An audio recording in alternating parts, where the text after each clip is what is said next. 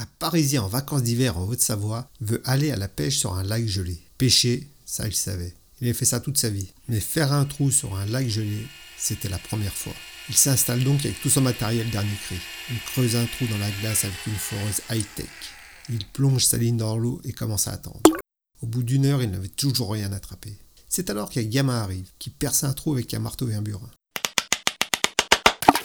Le gamin est proche du Parisien. Ensuite, le gamin plonge sa ligne dans l'eau.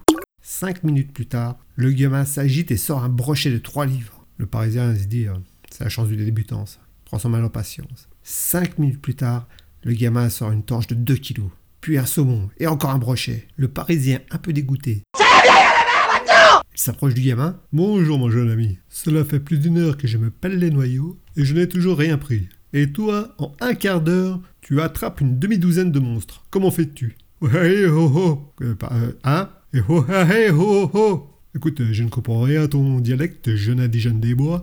Peux-tu articuler s'il te plaît? Alors le gamin crache un truc dans sa main, puis dit Faut garder les verres au chaud.